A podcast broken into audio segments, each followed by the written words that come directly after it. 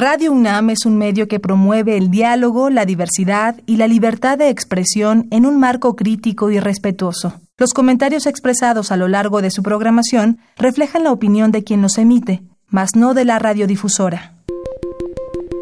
Hipócrates 2.0 Nutrición. Bioética. Estrés. Vacunación. Salud. El Programa Universitario de Investigación en Salud y Radio UNAM presentan Hipócrates 2.0 Investigación y vanguardia en salud.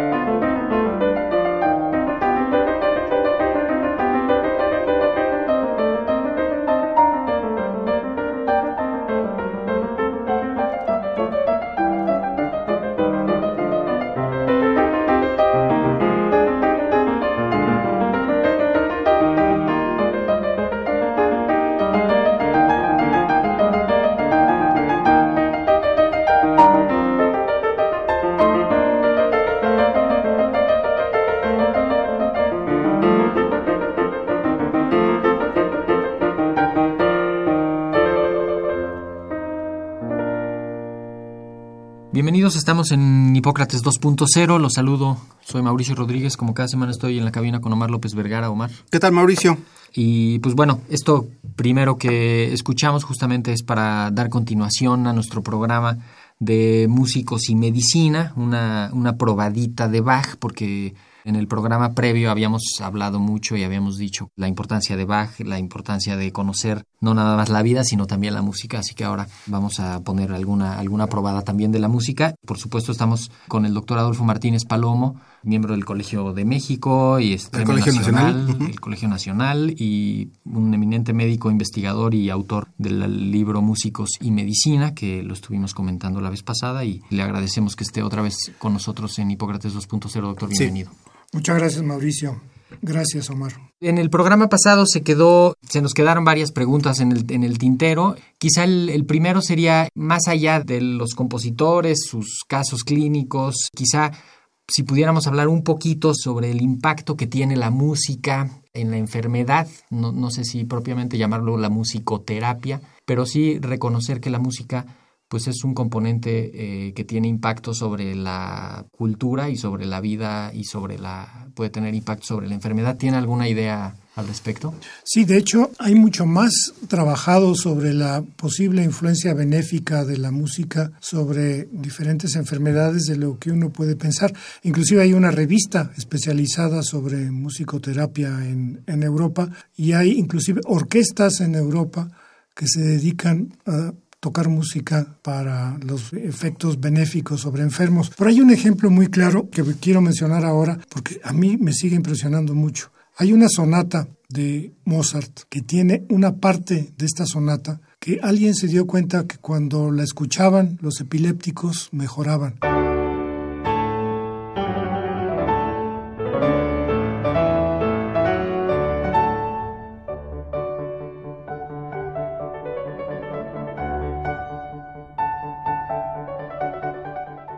Les resumo muy breve. Hay cuando menos seis o ocho artículos a fondo de neurólogos especialistas que demuestran que escuchar este fragmento de la sonata de, de Mozart les disminuye notablemente los trastornos epilépticos, al grado que en Europa hay algunos sitios donde concentran a los epilépticos que no responden a los tratamientos habituales y entonces esto se puede consultar las, las referencias. En la noche les ponen esta sonata muy bajito, continuamente, y los enfermos mejoran.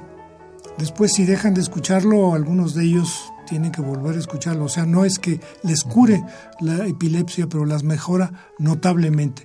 Y tiene una serie de cuestiones repetitivas. Ya ha habido expertos en música, no recuerdo ahora cuál es, pero hay también una composición popular, moderna, de estas no sé si es de rock, pero parecido al rock, que tiene eh, la misma ritmicidad de la de Mozart y que también parece que tiene el mismo efecto. Entonces, al menos en el caso de ciertos tipos de epilepsia, no quiero decir que sean todos los que se responden a esto, pero que hay ya muchos estudios científicos muy serios en donde muestran que ciertos tipos de música pueden llegar a aliviar los síntomas, no la enfermedad, pero los síntomas en forma muy importante. Y la música clásica es vastísima, tendría que verse, porque esto fue un descubrimiento azaroso. Y reciente. Y reciente, habría que ver qué otro tipo de composiciones o qué otras obras pueden ayudar en otros tipos de males. Pero esto es algo que yo creo que vale la pena revisar. No creo que en México estemos muy versados en esto y tal vez se puede ayudar a la gente porque a fin de cuentas esto pues puede ser poco costoso y puede significar alivio para pues mucha no, me, gente, no me imagino una receta del neurólogo. Ah, no, pues.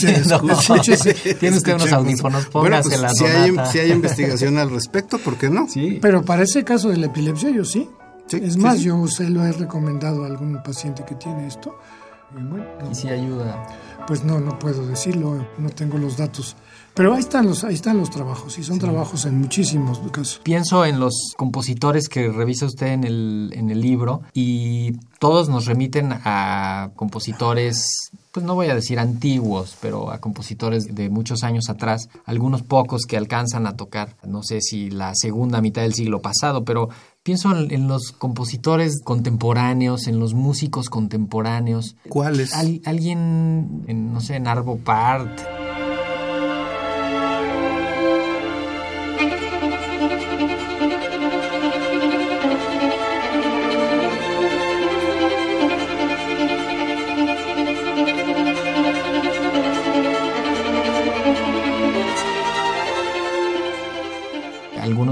Son compositores de música clásica, cuando menos de esta música de concierto en estos tiempos, alguien estará siguiéndoles la historia clínica, se valdrá revisarlas cuando todavía están en vida o algo así, o porque todo lo que se ha hecho es de compositores que ya no están, con material que ahí está y que se revisa y se sacan las, las conclusiones, pero de los que están vivos, ¿sabremos algo así relevante de sus enfermedades o tendrá alguna, algún impacto? Bueno, habría que empezar, como dice Omar, por cuáles. Yo Sí. no conozco ninguno que sea absolutamente genio. No. Y yo creo que pasa como en la literatura, que también hay mucho de publicidad. Y algunos de estos que nosotros escuchamos son gentes que tienen facilidad, que hacen música, que hacen música más o menos aceptable a los oídos, como el que usted mencionó, pero que además tienen todo, toda un- un- una maquinaria de publicidad, De publicidad. que los hace que los hace importantes, que antes eso no ocurría. El que era bueno pues sobrevivía y el que no era no, no necesitaba no la había publicidad marketing. para hacerlo. Pero más que eso, más que pensar en algo que casi nunca se nos ocurre es por qué todos los que están ahí son hombres y qué pasa con las mujeres. Y hay un caso que es extraordinariamente importante, que es Clara Schumann.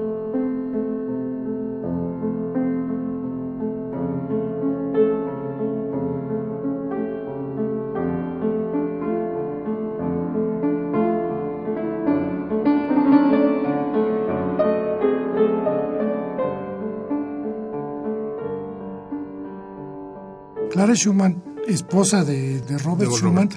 fue no solamente una pianista absolutamente excepcional, tan buena se comparó con el mismo Liszt, se ganó toda la vida después de que murió su marido en el manicomio y tenía que alimentar a sus ocho hijos, tenía condiciones muy difíciles, pero fue capaz de sobrellevar todo el antagonismo que había contra las mujeres y que sigue habiendo Sí. y demostrar que podía ser no solamente la mejor pianista de Europa, sino podía ser una compositora tan buena como sus contemporáneos, como su esposo Schumann, o casi, o como Brahms. El problema es que enfermó su esposo, eh, murió y entonces tuvo que dedicarse a sobrevivir tocando el piano por toda Europa.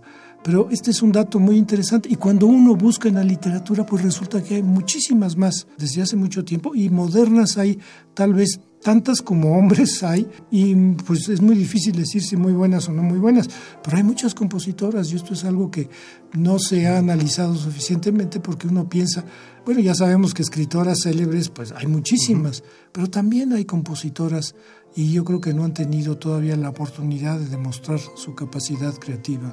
Pero quizás siempre son menos y pienso también en el caso de los directores de orquesta. Aún en la actualidad eh, suelen ser hombres, hay muy pocas directoras de orquesta. Empieza a haber más. Por ejemplo, otra que era extraordinaria y que era muy buena compositora también era la hermana de Mendelssohn.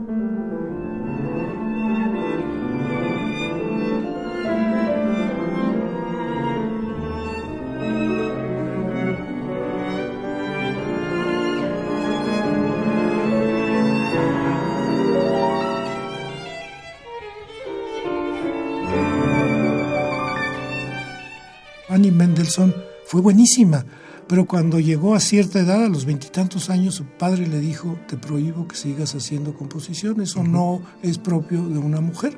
Y ahí quedó. Y sin embargo, ahora que en el Colegio Nacional interpretaron algunas cosas de Fanny Mendelssohn y casi yo podía haber hecho el experimento de decir cuáles son las del hermano y cuáles son las de la hermana. Es más, el hermano publicó algunas cosas con nombre suyo porque no podían permitirlo que se publicara con el nombre de una mujer, de la hermana. Entonces sí ha habido esta restricción y lo que se demuestra obviamente es algo que ya sabíamos, las mujeres pueden hacer música como los hombres, pero la cultura no se los ha permitido. No se los ha permitido. Eh, retomando lo que mencionaba Mauricio y un poco a manera de contrapunto, por no decir que no estoy de acuerdo, eh, Mauricio, este fenómeno que se da desde Bach hasta quizá pues, Sostakovich o algo por el estilo, en donde pues empieza en el siglo XVII, en el siglo XVII, XVIII, XIX, básicamente en Europa, en una zona eh, muy particular, muy confinada, donde surgen los grandes genios de la música y no vuelve a haber una cosa por el estilo, es decir, no se vuelve a presentar un fenómeno donde en otras áreas del mundo, en América o, en Asia, eh, haya este fenómeno de compositores tan extraordinarios. ¿A qué lo atribuiría usted? Pues es una pregunta dificilísima, no puedo más que especular y mejor ni especulo, porque realmente se puede decir que esto sea la cultura, pues la cultura se sigue teniendo ahora, ahora se sigue enseñando en los conservatorios también o mejor que antes y sin embargo no tenemos ese fenómeno. Yo creo que fue simplemente una coincidencia que hubieran tantos y sí favorecidos por el hecho de que eran reconocidos eran estimulados y encontraban la posibilidad de dar cauce a su creatividad, pero no tengo una respuesta para esa pregunta que es muy interesante. Este fenómeno de esa eclosión fantástica en el siglo XVIII, XIX de, de estos genios que después no se ha repetido, no sé, yo creo que nunca tendremos una explicación suficientemente satisfactoria.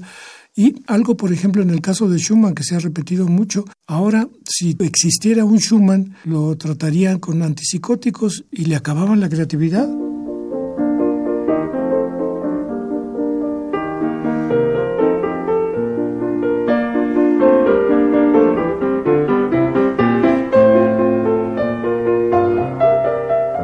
Lo ponían muy tranquilo, no era necesario que estuviera encerrado en un hospital psiquiátrico y esto se ha visto, sí hay casos, les digo, es más interesante la parte psiquiátrica de los escritores. En los escritores hay datos que cuando los estabilizan se les acaba la. Justamente quería preguntarle en, en alguno de los, de los compositores que ha usted estudiado, si nota usted claramente en algún periodo específico antes de la enfermedad y después de la enfermedad, en el caso de que haya como un parteaguas que diga, si escuchamos lo que se compuso antes de tal fecha, se nota que tiene cierto estilo y después ya se ve la impronta de la enfermedad o cambió el rumbo de lo que había hecho antes. Pues no está claro, así como Schumann no, no se me ocurre otro. Hay algo que no hemos comentado, pero que también es interesante para el público, es no solo analizar la parte médica para tratar de entender ¿Por qué murieron? ¿Por qué murieron? Porque hay hipótesis de tipo de detectivesco, lo que pasa es que los mataron. Y el ejemplo más claro, pues aparte de Mozart, que ya sabemos que no ocurrió, hay también en el caso de otros compositores donde hay supuestamente la hipótesis de que los han envenenado y el, dato más claro, el, ejemplo más claro es Tchaikovsky. Lo de Tchaikovsky es terrible.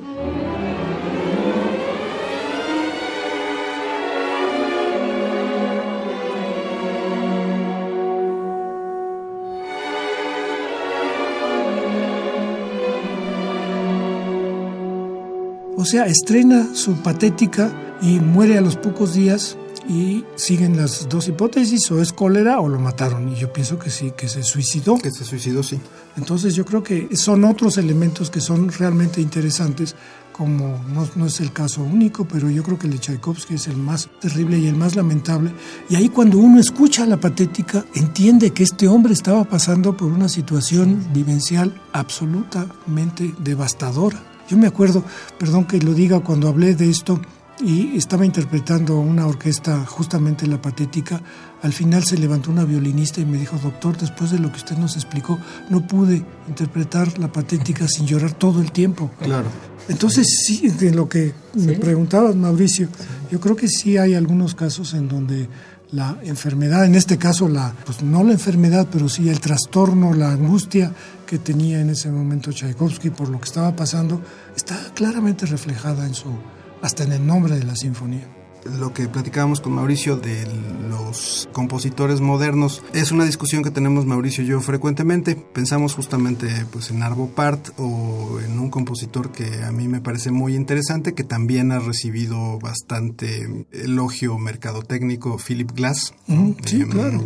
inventor o creador del minimalismo, que sin duda es un músico notable, pero no existe hasta donde yo sepa esta, pues esta vorágine de compositores. Hay dos que tres aislados por ahí que uno puede escuchar de repente, pero desde mi punto de vista muy particular, pues nunca del grado de la magnitud y del impacto que han tenido estos compositores como Bach, Beethoven, Brahms o, o, ese tipo de compositores. Seguramente son muy competentes. Yo, por supuesto, no tengo ninguna educación musical, pero cuando escucho estos dos que ustedes mencionaron, como que los tolera uno, los sí. escucha, pero no se emociona. Como, no, como, no, no, no, y, y no, no quizá tienen producen tanta una- obra que pienso en estos compositores de música para el cine. Quizá ahora también lo que ha pasado es que se han especializado en, algunos, en algunas líneas y muchos son músicos que componen música para músicos. Como que ya no es tan fácil de escuchar, sino que tiene todo un fundamento teórico detrás que seguramente es correcto para los músicos, pero para el oído común y corriente no es tan sencillo de,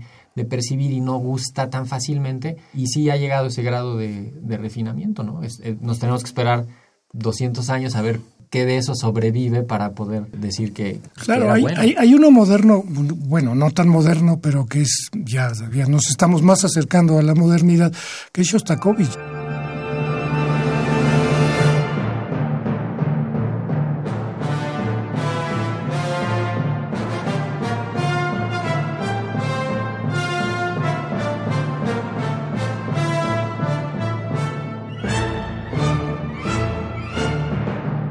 Es una historia muy, muy interesante. Y a mí lo que me fascinó es el único de todos los que yo he analizado, pues que lo pude conocer personalmente, porque yo estudiaba, quería estudiar ruso. Porque cuando estudiaba medicina, pues para todos nosotros el futuro estaba en Rusia. Y había que, había que irse a estudiar medicina a Rusia. Entonces estaba en el Instituto Mexicano Ruso en Reforma. Y un día nos dijeron, vino un señor que quieren conocerlo. Sí, ¿quién?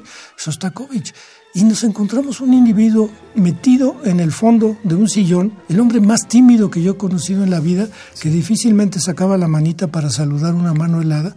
Y yo me quedé pensando, digo, con una gente como esta, lo que ha pasado, la vida que ha tenido, lo que tuvo que enfrentar para hacer esa música, esa música formidable, para empezar por la quinta o por muchísimas otras cosas. Hurgando en la vida de las gentes, entiende uno mejor la música o la aprecia mejor. ¿no? Y, y compositores mexicanos no tendrán la grandeza de estos nombres eh, así internacionales, pero no sé, Manuel M. Ponce. Revueltas, sin duda. Revueltas, como de- en eso se ha pensado adentrarse en sus... Pues en realidad no me lo he planteado, yo creo que Revuelta sería un caso interesante. Aquí el problema es si hay familiares y si quieren que se profundice en esto, a lo mejor las cosas serían un poco más complicadas de lo que uno piensa.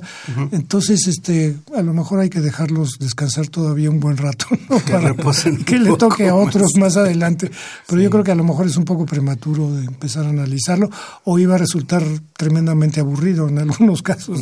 Dos preguntas referidas a su libro, doctor. Primero, ¿dónde se consigue? Su libro Músicos y Medicina, historias clínicas de grandes compositores. Bueno, el, el libro se consigue, no quiero hacer este ningún anuncio, pero en las librerías habituales, que lamentablemente hay cada vez menos, en las que ya conocemos, las obvias, pero también en el Colegio Nacional hay una librería del Colegio Nacional que está en el centro, en Donceles, esquina con Argentina, y ahí se puede conseguir. Yo lo que quiero hacer, y espero que muy pronto se logre, es tener una edición pues casi de bolsillo que pase inclusive a estar en, en internet y que sea, que sea accesible, gratuita, como muchos de los libros están ya del Colegio Nacional. Y lo segundo es que usted está cocinando otros, si no es que otros libros. ¿Qué compositores este, piensa incluir y cuál es su criterio, digamos, de curaduría para, para incluir a los compositores? El criterio de curaduría es que me entusiasmen, porque mi punto de vista es muy sencillo. Si a mí me divierten, a lo mejor pueden interesar o divertir a la gente. Entonces, tienen que ser compositores que realmente me llamen mucho la atención. Y bueno, ya me estoy acercando más hacia el final. Y está, desde luego, Brahms, que ya me habían eh, llamado la atención de que no lo había incluido. Es, y una, es una de las grandes Bs, ¿no? Eh, fantástico. Y pues más moderno, Mahler, muy complicado de, de, analizar, difícil, pero muy interesante. Shostakovich también y, algunos otros que se habían quedado en el tintero. La misma Clara Schumann, que no tenía ninguna mujer en, en el libro. Prokofiev. Ese no me entusiasma No es- tanto. no es- ok. Digo, parte del, del encanto de este material es que lo presentan, parte del contenido en conferencias que se acompañan de conciertos y que terminan siendo momentos de educación musical muy importantes y son la mayoría en sitios públicos con entradas gratuitas. A mí me ha tocado en la Facultad de Medicina, en varias convocatorias. Tienen un calendario, más o menos saben lo que viene, dónde lo podrá esperar alguien. No, todavía no, no, no tenemos para el año que entra, porque además no sabemos si vamos a sobrevivir o no, así es que en muchos sentidos, pero desde el punto de vista cultural también es realmente no sabemos. Pero yo lo que quisiera es, hay varias opciones que el libro siguiente tuviera a lo mejor un CD con interpretaciones para que la gente lo pudiera. O ahora hay algo que están haciendo en Europa que es muy interesante. Los libros que tienen relación con la música ponen simplemente la parte de internet donde pueden localizarlo. Entonces, pues es muy sencillo y es mucho más barato hacer un libro donde nada más vienen las direcciones electrónicas para escuchar tal obra o tal otra obra. El problema es conseguir los, eh, los permisos y todo esto. Pero esta es una opción. Sí creo que el libro para tener más éxito, no éxito desde el punto de vista de venta, ni mucho menos, sino interés para las personas es que pudieran directamente eh, acceder a, a algunos ejemplos musicales. Doctor, sus conferencias son, eh, como sabemos, muy exitosas. Yo he tenido la oportunidad este año de hacer varios viajes a Estados Unidos y Europa, donde me topé con un fenómeno extraño. Pues Yo, al igual que usted, soy eh, melómano eh, consumado. En la Sinfónica de Seattle y en la Sinfónica de Londres, lo que me tocó ver es que había muy pocas personas jóvenes. La mayoría de quienes estaban en estos conciertos, eh, pues eran personas realmente de 60 años para arriba en lo que yo podía observar, digamos el 90%. Y lo que yo me quedé pensando en estos dos casos aislados, quizás no es estadísticamente significativo y habría que seguirlo, es si los jóvenes no están perdiendo el interés por la música clásica. Yo creo que la pregunta es interesante porque yo cada vez que podemos, mi esposa y yo vamos al Metropolitan y siempre Sí. le digo, mira, edad promedio 80, usted fue generoso, tú fuiste generoso de decir 60. Digo, todos están calvos o todos es- tienen el pelo, el pelo blanco. Pero algo que, que sí debo de hacer y que no lo había hecho es hacer una encuesta con la gente que va a las pláticas del Colegio Nacional, Sí. preguntando la edad y preguntando qué interés tienen de la música clásica, si participa la música en su vida o no, si tienen interés en que siga haciéndolo. Yo creo que entre los jóvenes, y yo creo que buena parte de los que van a estas conferencias son jóvenes, ahí no creo que sea el predominio de la calvicie y, los, y las cabecitas blancas. Entonces yo creo que hay, hay realmente muchísimo por hacer. Pues para empezar que sí enseñen música en las escuelas, por el amor de Dios, no solamente que Bueno, lo eso, hayan eso quitado. es terrorífico. Las escuelas de, de música en México son fatales. Esto es algo por lo que hay que empezar. Y regreso a que lo valioso del libro justamente es que pone información adicional para acercarse a la música, ¿no? O sea, Claro. puede ser el pretexto para que alguien lo lea y le interese lo que pasó ahí y se adentra en la música, o para que alguien de plano termine de entender por qué un compositor le resulta tan raro, tan difícil, y abrir vasos que comuniquen, ¿no? Al llevarlo a, a foros con todas las edades y de entrada libre y eso, pues justamente desacartona esto de la música clásica, lo hace más accesible, le quita esta cosa elitista que la tiene, porque sí, porque sí la tiene, y ese es un muy buen camino para, para hacer cultura musical, que es lo que le falta. O sea, tenemos muy bien identificados los divulgadores científicos, pero a veces los divulgadores musicales no es tan sencillo, ¿no? Y me parece que este material es justamente para eso. Y por eso también decidimos traerlo a este programa en el que hablamos de medicina, de enfermedades, de investigación, ¿no? Y decimos, esto se presta para hablar un poquito desde la medicina, pero asomarnos hacia la música y comunicar esos dos mundos que pues no van a traer más que beneficio, ¿no? Sí, no hay que olvidarnos que la medicina es todo, ¿no? No es nada más la enfermedad misma.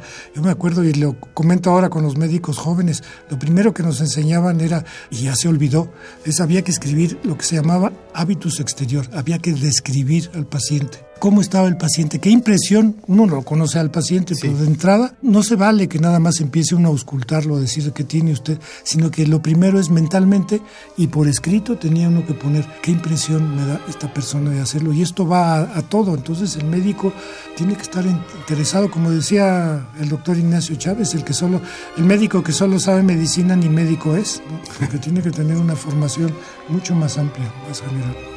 Bueno, Mauricio, pues tenemos que terminar. Eh, lamentablemente, podríamos seguir hablando con el doctor eh, Martínez Palomo y seguramente lo tendremos cuando estrene su segundo, tercer y cuarto libro. Eh, pues nos escuchamos entonces en la próxima emisión de Hipócrates 2.0. Muchas gracias.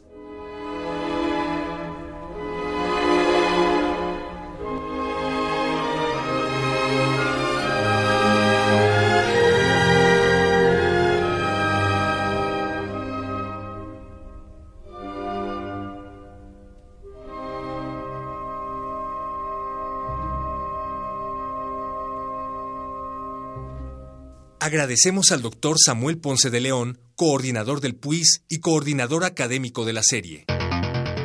El Programa Universitario de Investigación en Salud y Radio UNAM agradecen tu escucha. Te esperamos la siguiente semana para platicar sobre lo último en materia de salud e investigación en Hipócrates 2.0. Investigación y vanguardia en salud. Se despiden de ti en la producción Patti Gamboa, Héctor Castañeda y Alejandra Gómez. Hipócrates 2.0. Radio UNAM. Experiencia sonora.